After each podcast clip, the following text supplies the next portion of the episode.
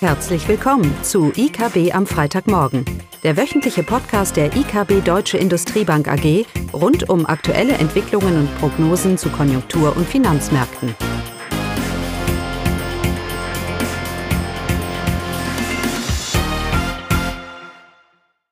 Willkommen zu IKB am Freitagmorgen, heute mit Klaus und mir, Eugenie. Ja, und unterhalten wollen wir uns natürlich wieder über die Konjunkturdaten und vor allem die Geldpolitik. Diese Woche haben ja viele Notenbanken ihre Zinsen zum Teil deutlich äh, an, angehoben.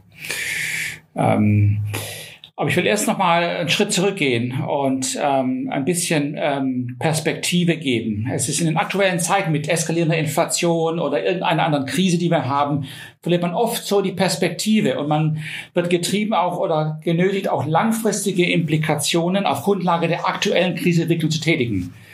Soll heißen aktuell das Thema Inflation. Ja, dass selbst die oder viele, viele Gespräche, die wir haben, immer wieder kommt das Thema auf, aber die Inflation wird auch langfristig hoch bleiben.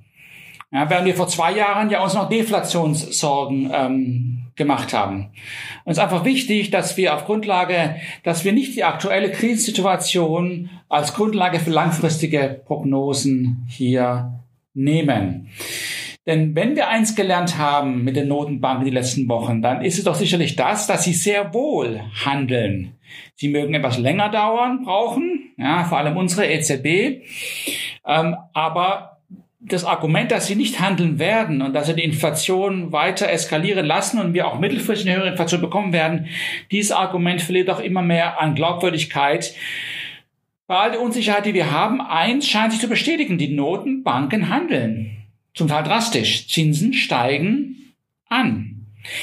Natürlich das nächste Argument, das dann immer kommt, ist, ja, sie würden ja gerne Zinsen an, anheben, wenn sie denn könnten, aber irgendwann können sie ja nicht mehr wegen der Schuldenthematik. Auch das ist eine vereinfachte äh, Argumentation, die EZB hat durch ihre, durch ihre TPI-Programm und so weiter sich viel Raum geschaffen, um die kurzen Zinsen deutlich anzuheben und dass jetzt die Eurozone in eine Schuldenkrise schlingert. Da ist noch viel, viel Raum, das, das, äh, das zu steuern. Und ähm, wie gesagt, wenn wir die letzten Wochen uns anschauen, das Argument, wo die Inflation mittelfristig ist, für uns war es noch nie ein Thema aber es sollte auch kein Thema sein. Sie wird bei um die zwei Prozent liegen. Die Frage ist nur, wie hoch die Zinsen sein müssen. Das war ja immer unsere Sichtweise. Und ich fühle mich eigentlich da bekräftigt in unserem, in dieser Einschätzung, dass die Notenbanken agieren. Denn gerade diese Woche hat gezeigt, sie agieren, auch wenn die Konjunktur nicht so gut tut. Eugenia, was sagen uns denn so die Konjunkturdaten im Allgemeinen und für die USA insbesondere. Genau. Zuerst, bevor wir zu USA kommen, schauen wir uns zuerst auf Deutschland. Dort wurden die Erzeugerpreise veröffentlicht und der Anstieg der Erzeugerpreise in Deutschland überrascht wieder nach oben. Es, es gab wieder einen Rekordhoch. Äh, die Preise liegen um 45,8 Prozent höher im Vergleich zum Vorjahr. Im Juli lag dieser Preisanstieg noch bei 37 Prozent. Ja, dieser zusätzliche Preisschub ist auf die Preisentwicklung der Energie zurückzuführen. Die Energiepreise sind nochmal um 20 Prozent zum Vormonat angestiegen. Der höchste Einfluss auf die Preisentwicklung ähm, hatte der Anstieg des elektrischen Stroms.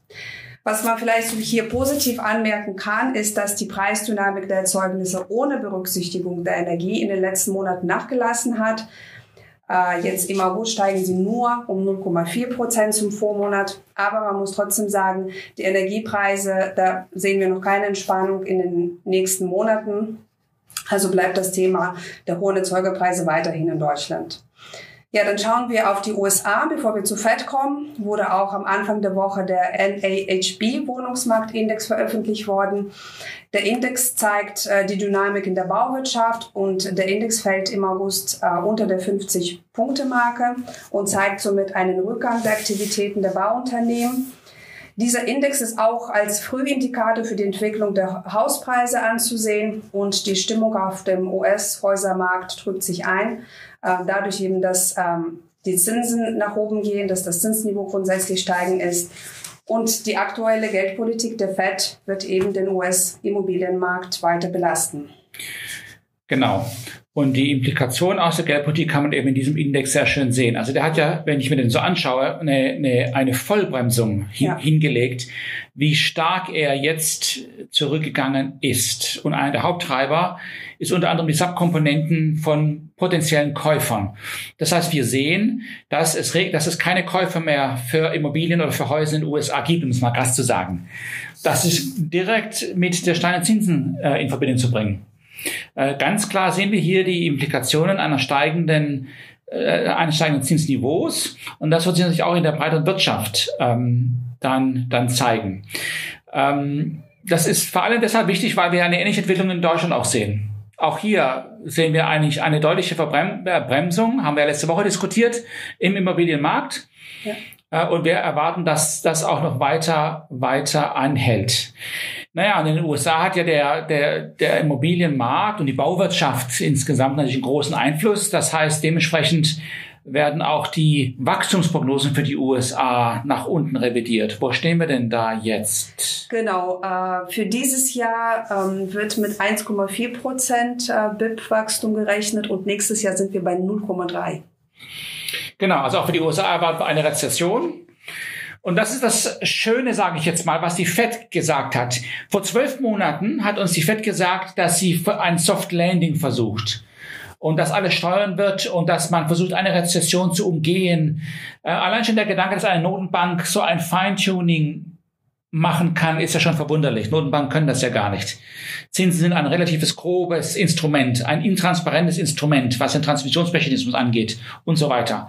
Naja, aber man hat noch daran geglaubt irgendwie, aber jetzt kommen ganz andere Töne von der FED. Nämlich die Töne, die wir eigentlich schon länger immer wieder betonen, dass diese Rezession notwendig ist und wenn sie kommt, die Zinsen nicht gesenkt werden, um sie zu verhindern oder zu dämpfen, sondern dass diese Rezession in voller Härte kommen muss, um die Inflation in den Griff zu kriegen. Das ist ja immer wieder ein Argument, das wir auch für die Eurozone hier genommen haben dass wir sagen, wir können nicht argumentieren, ob die Rezession kommt oder nicht. Wir können uns nur fragen, wie hoch die Zinsen steigen müssen, ähm, damit sie, damit sie kommt.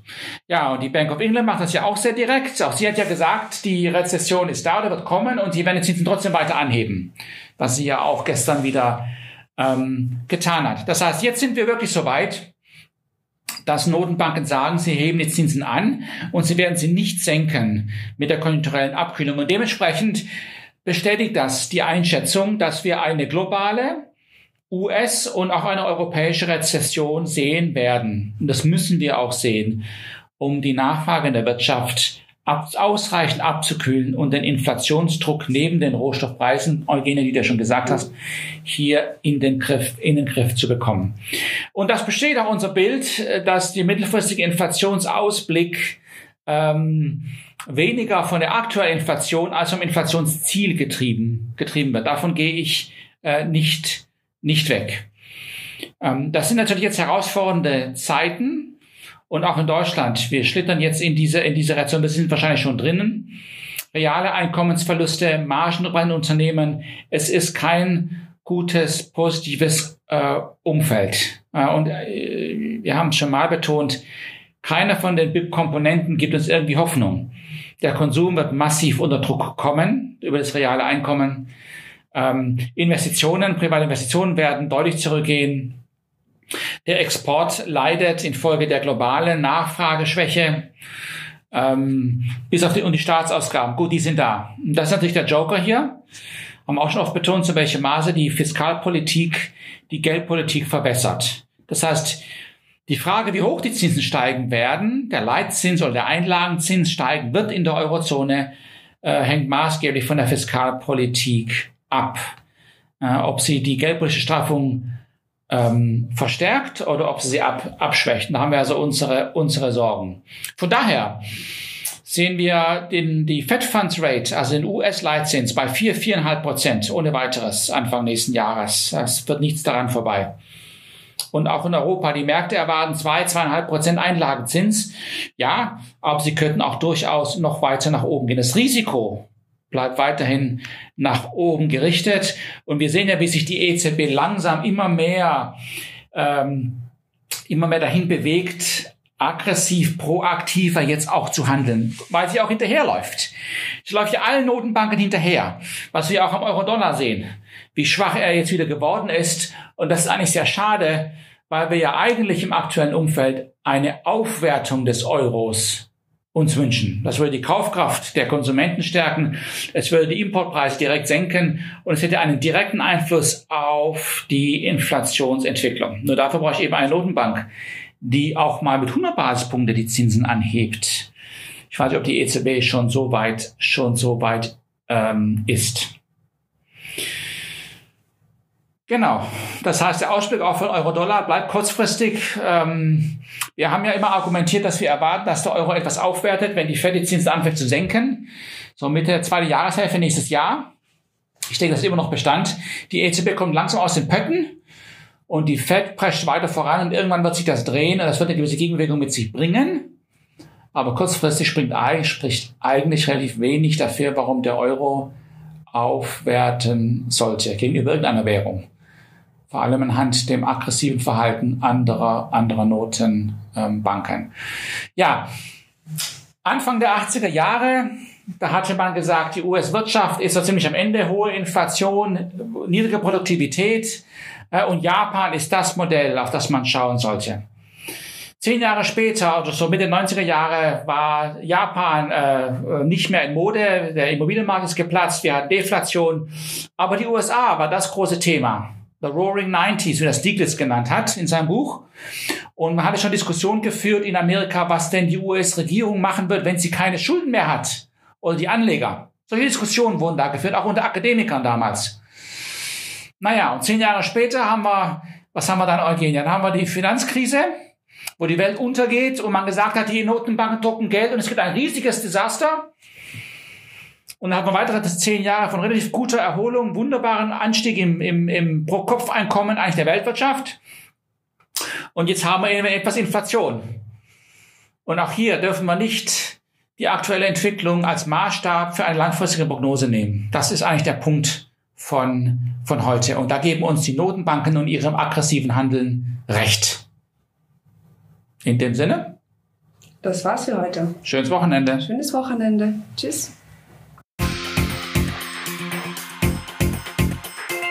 Das war das wöchentliche IKB am Freitagmorgen.